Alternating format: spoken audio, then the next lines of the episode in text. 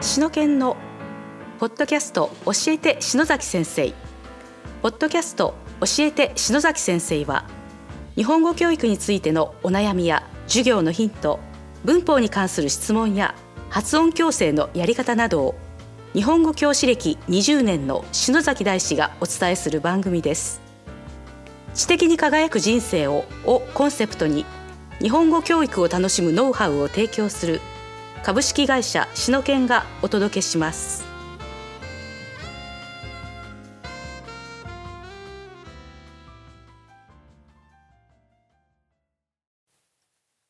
こんにちは、超カリンです。ポッドキャスト、しのけんの教えて篠崎先生。今日は第65回です。篠崎先生、よろしくお願いします。はい、よろしくお願いします。実はですね、最近、へへへ漫画を買って、はい、えっ、とね、もう箱買いで買ったんだけど、はい、はい。キングダムって漫画知ってるキング、キングダム。キングダム、うん。ねどんな漫画ですかあれ、まだ中見てないんだけど、あれはあの、真の始皇帝かなんかの漫画かな。はいはいはいはい。はい、はい。それを、1巻から58巻まで箱買い。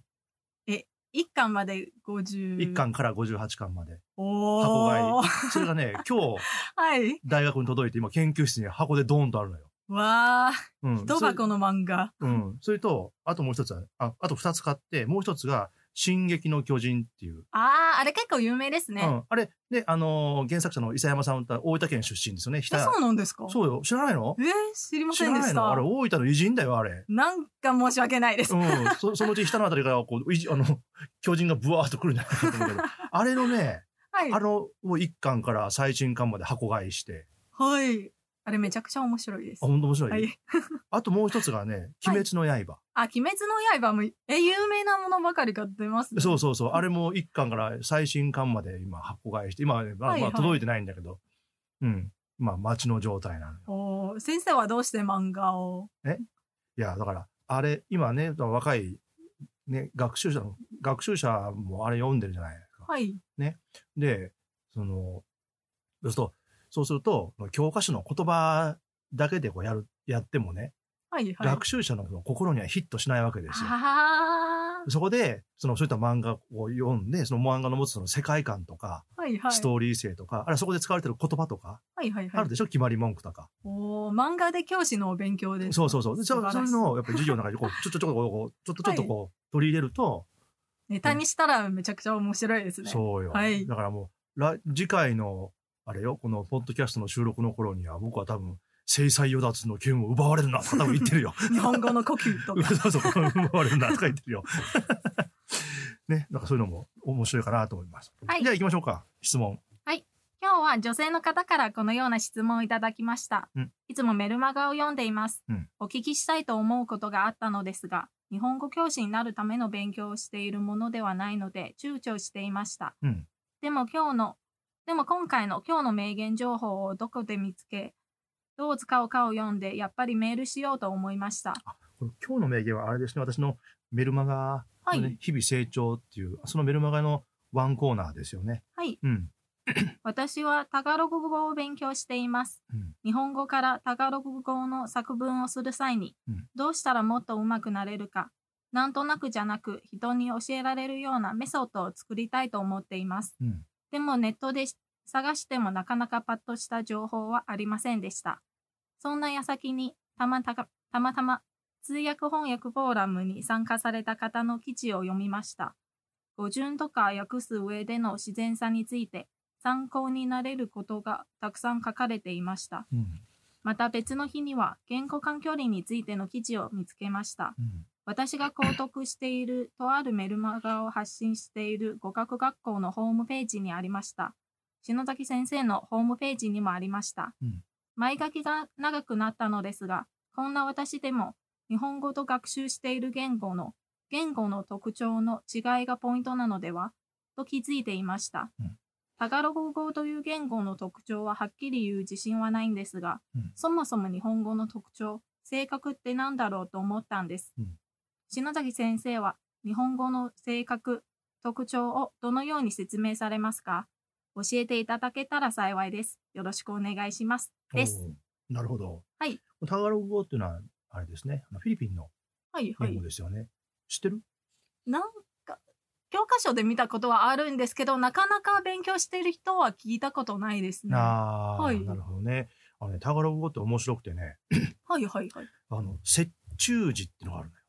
雪中時。うんああ、雪地の中のやつおですかね。そうそうそうそうそう、はいはいはい日本語だったら、節美時と、はいはい。ね、何々人とか、人を表すね。と瀬戸時。で、窃盗時よね。はい反なんとかとか、非なんとかとかね。はいはい。だけど、タラタガログ語ってのは、折衷時ってのがあって、はい。言葉を、一つの単語よ。はい。これをいきなり真ん中からパカーンと割って、 パカーン と割って、そこに、その中になんか切字をこう差し込んで、またガチッとこおーう、やることで、はいそ。の動詞の過去を表したりとか、面白いですね。ね、そんな発想ちょっと日本語にないよね。ですね。一つの単語を二つに割るという。 ね。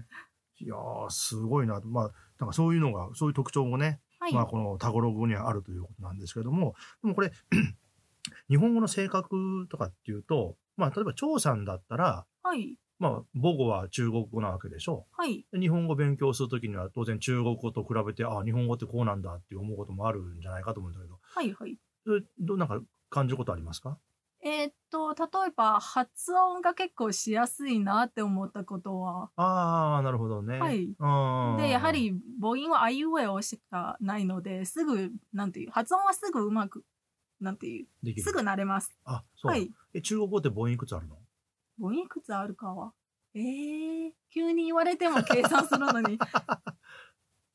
け 計算しないといけないよう なそういうレベルなのではいはい。あーだからねでも中あの中国人の留学生にに私もいろいろこう聞くんだけど、はいみんなやっぱ同じ反応でえ母音っていくつってこうやっぱり指数えるもんねあ、はい、そうですね。は数えて途中から諦めるんだよね。い、日本語だったらパッと5で答えてきるんですけど、そうそうそうそう中国語は10個近く10個近く 10個近くだったらまあ はい1桁か2桁かまあなるほどね計算したたことはないんですけ ど、あそうかとは日本語の助詞とかうんが結構難しくて、やはり中国語は膠着語ではないので、そういう助詞を使ったりする習慣もないんですし、なんていう、意味がわかりませんっていうこともよくあったりします。そうか、はい。なるほどそもそも中国語にこう膠着あのなんか助詞がないからはい。その助詞をつける意味はい。がそもそもこう頭に入ってこないっていう、ですそんねな。のなくたっていいじゃんっていう 単語だけで話したい単語みたねいな。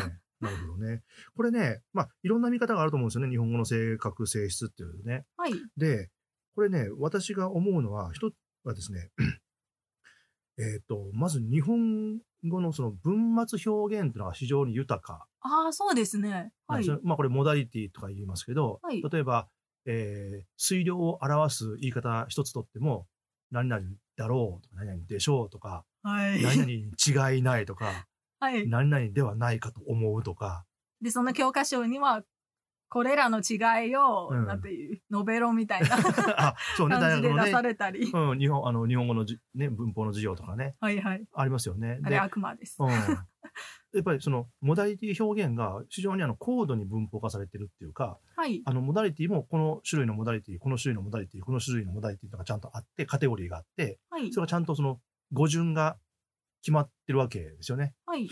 うん、だからっていうのがまあ一つですよね。はいでってことはどういうことかっていうとほら文というのは命題と,、えー、とモダリティって分かれるけどはい。命題ってのはそのなんていうかな言いたいい内容。言いたい内容ですよね、はい。内容そのものだよね。はい。で、モダリティというのは言い方ですよね。 はい。でしょ、はい。伝え方なわけじゃん。奥深いところ です。うん、伝え方。とということは、日本語というのは、その、まあ、何を伝えるかっていうことももちろん大事なんだけども、はい。それ以上にどう伝えるか、はい。相手に、相どう伝えるかっていうのはそう、かなり相手に対してこう配慮してるってことでしょ、結構日本文化が入ってるところですうね。んうんはい。その、その聞き手を、どういうふうにこういうふうに言ったらどう感じるかなみたいなことを 配慮しものすて。ごくそういうことに気を使うっていう、はいそれがまあ高度に文法化してるってことですよね。はい。あそこがまず一つかなと思うんですよね。はい。うん。で、もう一つはね、これもね、結局つ根っこでは繋がってるんだけど、敬語。ああ、はい。確かに。うん。まあ、尊敬語とか謙譲語とか。複雑ですね。あるでしょ敬語。はで、い。中国語って敬語ってこうあるんですか一応あるんですけど、数えられるのは一つや二つか三つぐらいですか あ、ね。 3つぐらい。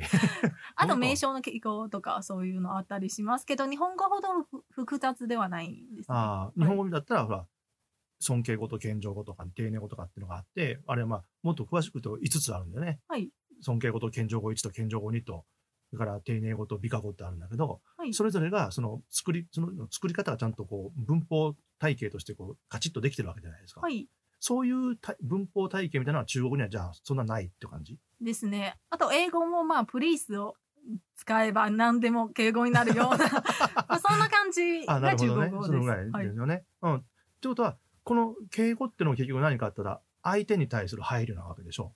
またも、うん。いうやモダリティと一緒ですねそ。うでしょだって独り言で敬語使わないでし ょ、はい。さすがに使ったらまずいです。ね大丈夫ですかって話なわけじゃないですか。はい。うん。ってことは、日本語っていうのは、その、えっ、と、何をつ、もうこれもさっきも繰り返したけど、何を伝えるかってことよりも、どう伝えるか、相手に対しての配慮といいますか、そういうのにものすごく神経質な言語だというふうに言うことができると思うんですよね。はい。多分こう中国語だと英語今英語って言ったけどえだとその伝え方よりも伝えたい内容。内容の方が、はいあ。のメインではい大事で、い、やコミュニケーションってそれでしょっていうぐらいの 思います。感覚何を伝えるかをちゃんと伝えることが大事でしょっていう、はい伝える内容が大事でしょっていうことだと思うんですけどあのその辺がやっぱりねそのなんていうかなその置き方ポイントの置き方っていうか、まあ、重視するポイントの置き方が違うってことなんですよね。はい。うん、これ何だと思いますえなんだとというなどうしてだと思いますかやっぱ日本はそういうものの言い方にものすごくこだわる言語、文化の違いうん、で中国とか多分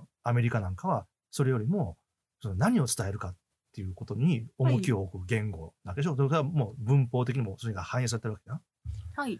なぜそうなのかえー、え。日本人は結構人の配慮をするうん、文化だからでうすか、ん、どうしてどうしてというどうして人にこう周りの人に配慮すると相手に配慮する、ええそこまで考えたこと特にないですだ ねだ。って普通に考えたらそれ配慮する人もいれば配慮しない人もいろいろいて、はい。まあ、トータルで考えたらまあまあトントンかなっていうふうに考えるのが普通じゃないはい。だけど、その人に対する配慮が、をする人の方が多くて、日本人の場合は、はい。それがしかも、その使う日本語の言語の文法体系にす影響も与えてると、これ結構、結構な、そのはい個人レベルの話じゃないよね、はい。絶対に。はい。で中国語とか英語とかも、だと逆に伝える内容の方に重視を置くんだったら、これも個人レベルの話じゃないですよね。はい。うん。そう接しめさせてるのは何かっちゅう。どうしてです かえ、もう答え言う。 もうちょっと考えてよ。えー、 もう考えました。わかりませ ん。これね、あのーんあのね、ええっと、中国とかアメリカとかだと、はい一つは大陸でしょ、はい。ってことは、例えばね、アメリカだったら西海岸であ人間関係にこじれても、あ。はい。東海岸まで逃げていけば問題ないわけですよ。はい。で中国も、例えば北京で人間関係にでいろいろごちゃごちゃなっても、はい。はい。上海ぐらいまで降りてくれば、まあ問題ないわけですよ。日本は逃げ場がないですね。すぐ海だから。 はい。うん、すぐ、はいすぐ海だから。海外に行くしか。 そうそうそう。だって、海に身を投げるしかな いよね。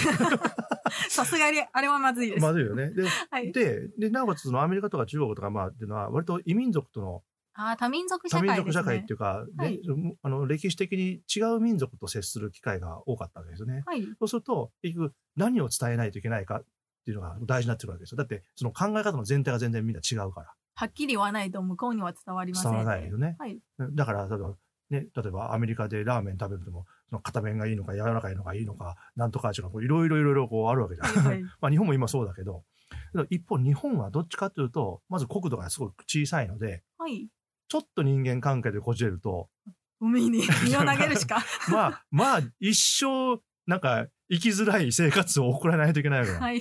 でしかも日本って農耕民族だから、はい。その、その土地に張り付いてるわけでしょはい。はい。みんな張り付いてる、そこに。はい。みんな一緒にそこで生活してるから、はい。そこで人間関係崩れると、噂も早いです。もう噂も 早いし、もう一生なんかね、もうギクシャクした人間関係の中で生きていかないといけない。はい。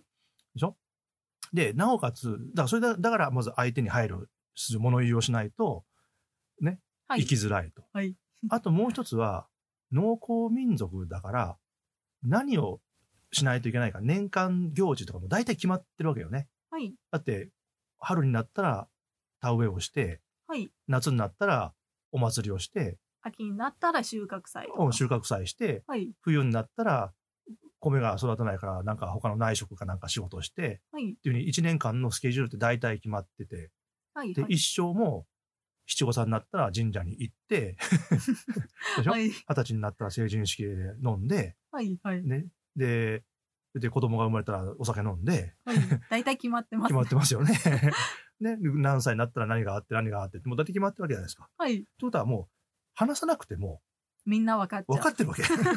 で、その、そのロードマップとずれることがあると、そこで初めてはい。話す必要性があるんだけど、はい。そんなのそんなにな いから、です ね。もう話さなくても。いいじゃんっていう。そうはいは何何を話すかっていうのはそんなにもう重きがないっていうか、まあ確かに日本人は静かな民族だと言われてます。あ、そうでしょはいあ。のね、面白いね。国連ギャグってあって、え、はい。はいはいはいはいはい。国連、国連でみんなが悩まし、国連のの悩ましい問題っはいていうのは、インド人をいかに黙らせて、日本人をいかに喋らせるか っていう、これがね、確国連ギャグって言われてるんだけど、だからね、 かにさすが。そうなのよ。だからはい。そういうふうな、そう、あるから、つまり、その、何を話さないといけないかってのはもう特に、特に特段もう変わったことはあんまりなくて、はいもう。確認事項をその都度やるぐらいで、はい。でもそんな大事なくて、それよりも、相手が、にこう失礼がないかとか、気持ちの相手との気持ちの人間関係がこうぐちゃぐちゃならないような物言いっていうことの方が、生活する上ではすごく重要なので、だからはい敬語が発達するし、はい。だからモダリティ表現が発達すると。発達しますはい。いうことなんですよね。うん、こういうの一つ知っておくとな、なかなか面白いんじゃないかと思います。ポッドキャスト教えて篠崎先生第65回でした。篠崎先生どうもありがとうございました。はい、ありがとうございました。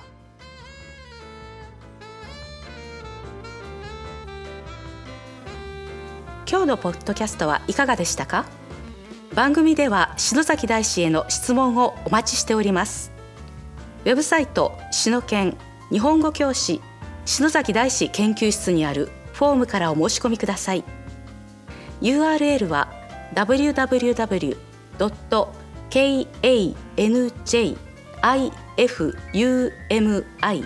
www.kanjifumi.jp www. 漢字ふみ .jp ですこの番組は提供株式会社しのけんプロデュース篠崎大志番組協力コロランテナレーション太田由紀子によりお送りいたしました。